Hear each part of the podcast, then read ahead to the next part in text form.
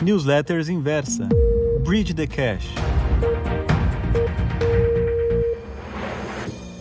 Olá, leitor inversa, tudo bem? Aqui é o Walter falando. Hoje eu vou ler para você A Bridge the Cash, do Leonardo Pontes. Vamos lá? Olá! Um dos primeiros carros de que tenho lembranças é um Fiat 147 branco a etanol, que meu pai comprou quando eu e meus irmãos éramos crianças. Eu até poderia contar uma bela história de que a memória afetiva vem de todos os momentos felizes nas viagens de carro, com todos cantando a caminho da praia. Embora tais eventos tenham ocorrido de fato, o carro me marcou de verdade pelos divertidos infortúnios que ele proporcionou. Somos uma família de três irmãos. Minha mãe, gentil desde sempre, constantemente oferecia carona a alguma tia, resultando em quatro pessoas espremidas no banco de trás do minúsculo carro, algumas décadas antes de veículos pequenos estarem na moda.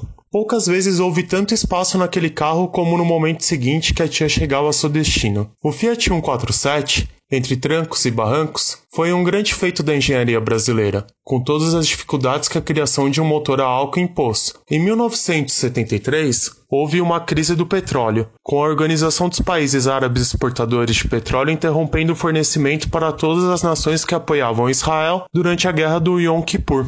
O preço do barril foi de 20 dólares para 55 dólares, a preços de hoje. E como o Brasil importava até 75% do petróleo que utilizava, o preço do barril foi de 20 dólares para 55 dólares a preços de hoje. E como o Brasil importava até 75% do petróleo que utilizava, o governo Médici retomou um projeto iniciado quase 40 anos antes, em 1925. Sim, as coisas já andavam nessa velocidade no país, para usar o etanol como combustível. Em 14 de novembro de 1975, nasceu o Programa Nacional do Álcool, o Pro-Álcool. O Fiat 147 foi o primeiro veículo lançado com motor 100% a álcool, em 1979, e tinha um consumo bem alto, ganhando até o, o apelido de cachaçinha. E assim, por funcionar a etanol, um outro problema frequente lá em casa era ir para a escola de manhã.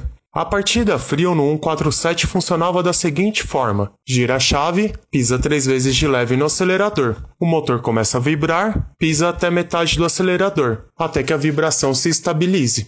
Nessa hora, você precisava esperar o carro aquecer, o que deixava um inconfundível cheiro de álcool por toda a garagem. E claro, se fosse um dia mais frio, ainda precisava apertar o botão para jogar gasolina no motor. Com a economia gélida por quase quatro meses em razão do Covid-19, as cidades começaram a reabrir. E todos os governantes estão se perguntando: onde eu aperto para jogar gasolina no motor e dar a partida? Como reiniciar a máquina econômica? Se você está intrigado com a reabertura, com as pessoas se aglomerando nos bares quando há ao redor de mil mortos por dia no país, enquanto essas mesmas criaturas chegavam às vias de fato por papel higiênico no começo da pandemia, a razão é a mesma pela qual os brasileiros lidavam com uma hiperinflação de mais de 230% ao ano na década de 1980. O ser humano aprende a conviver com qualquer desafio. Sem julgamento de mérito aqui, o número diário de mortes passou a ser praticamente uma nota de rodapé, o que é mais uma evidência de que as pessoas pararam de prestar atenção, não porque sejam cruéis ou algo parecido, mas porque precisam seguir adiante. Com a falta de pressão política, portanto, o caminho que resta a todas as prefeituras é elaborar um plano para o regresso. É claro que reabrir uma economia é mais complexo do que ligar um carro, especialmente com objetivos que à primeira vista parecem conflitantes: minimizar o número de mortes e maximizar a recuperação econômica econômica. Adicionalmente, queremos evitar uma segunda onda a qualquer custo, com consequências ainda mais devastadoras, tanto do lado da saúde quanto do lado financeiro.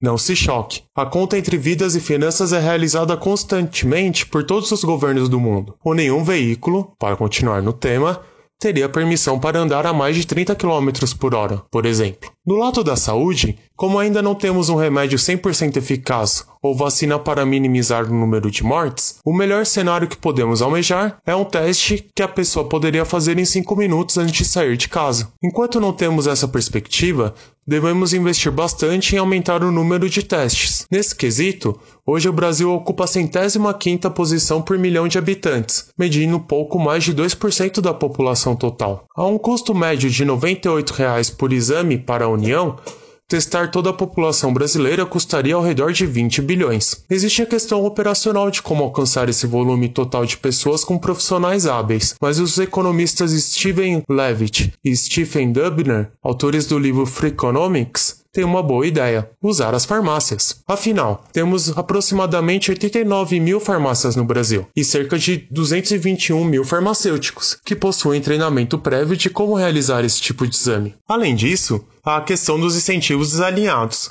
Para quem está sem sintomas, sair de casa para ir a uma farmácia para ser testado aumenta o risco de contrair a doença, o que poderia resultar em poucas pessoas optando pelo deslocamento. Uma medida possível seria estimular a população com uma loteria, por exemplo, no valor de, digamos, 200 milhões por semana, o tamanho da mega da virada. Assim, enquanto a pessoa testasse negativo para a Covid-19, teria direito a um bilhete. Caso o teste fosse positivo, teria direito a mil reais por semana, por exemplo, para ficar em casa. O auxílio emergencial de 600 reais por mês foi uma medida neste sentido, mas desconfio que é insuficiente para convencer os mais necessitados a não irem para a rua. Você tem um agente econômico que busca maximizar sua receita, e o auxílio, como o próprio nome diz, é só uma ajuda, e não uma solução. Se as providências do lado da saúde parecem caras, você tem razão. Vale acrescentar, de qualquer forma, que o governo estima que apenas o impacto fiscal custará 520 bilhões de reais aos cofres do país este ano. Colocar o programa acima em prática resultaria em somente uma fração desse valor. Se isso permitisse reabrir a economia com segurança e antecipadamente, parece que a relação custo-benefício compensa bastante. Onde colocar gasolina? Se a ideia é realmente estimular a economia, faz sentido injetar capital em setores com maior retorno, para rapidamente fazer o motor girar. Antes, note que a pandemia não teve um efeito homogêneo sobre todos os segmentos. De acordo com a carta de conjuntura do IPEA, os empregos mais afetados pelo Covid-19 estão nos setores de alimentação, alojamento, construção e comércio. Já os setores de agricultura, serviços para empresas, informação, comunicação e atividades financeiras, imobiliárias, profissionais administrativas e administração pública praticamente não foram impactados, tendo em vista que envolvem profissões cujas as tarefas podem ser executadas à distância. Portanto, os estímulos devem brilhar diferentes setores, porém diferentes horizontes de tempo. Você já deve ter adivinhado. Os setores que exigem a presença física têm mais urgência, já que foram os mais impactados, tais como bares, hotéis, restaurantes, transportes e correios. Dado que setores de serviços e comércio respondem por aproximadamente 3 quartos do PIB e por 10 milhões de empregos, o foco no curto prazo deveria se concentrar nestes segmentos, pelo menos quando avaliamos o país como um todo. Dadas as aptidões econômicas de cada estado, o tamanho do país e os diferentes estágios do Covid em cada região, seria melhor se cada governante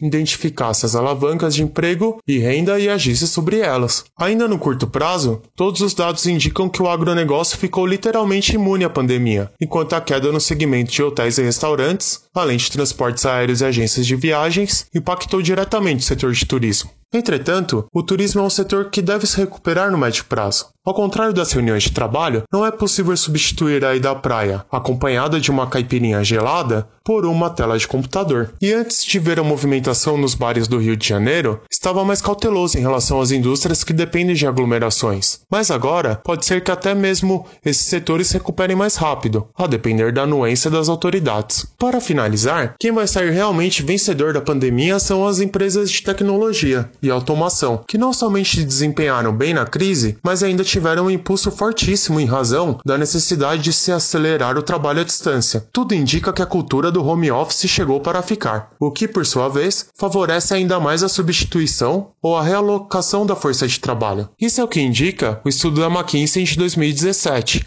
a maior consultoria estratégica do mundo, que afirma que 50% dos empregos serão automatizados até 2030. Ou seja, entre 400 e 800 milhões de pessoas podem ter que trocar de emprego, dos quais 75 a 375 milhões necessitariam aprender novas habilidades. No Brasil, esse número está estimado em 15,7 milhões. Sob o prisma atual, é o equivalente a 15 pandemias. Portanto, para o longo prazo, o dinheiro investido com melhor retorno vai para a capacitação da futura força de trabalho. Ocorremos o risco de, em vez de produzir engenheiros capazes de desenvolver carros com um novo tipo de combustível, ou mesmo autodirigíveis, teremos, infelizmente, apenas os motoristas que perderão suas vagas. E você, se puder, não espere o governo para investir em você mesmo. Essa foi a Bridge The Cash Desta sexta-feira. Eu vou ficando por aqui. Um grande abraço, ótimo final de semana e até mais!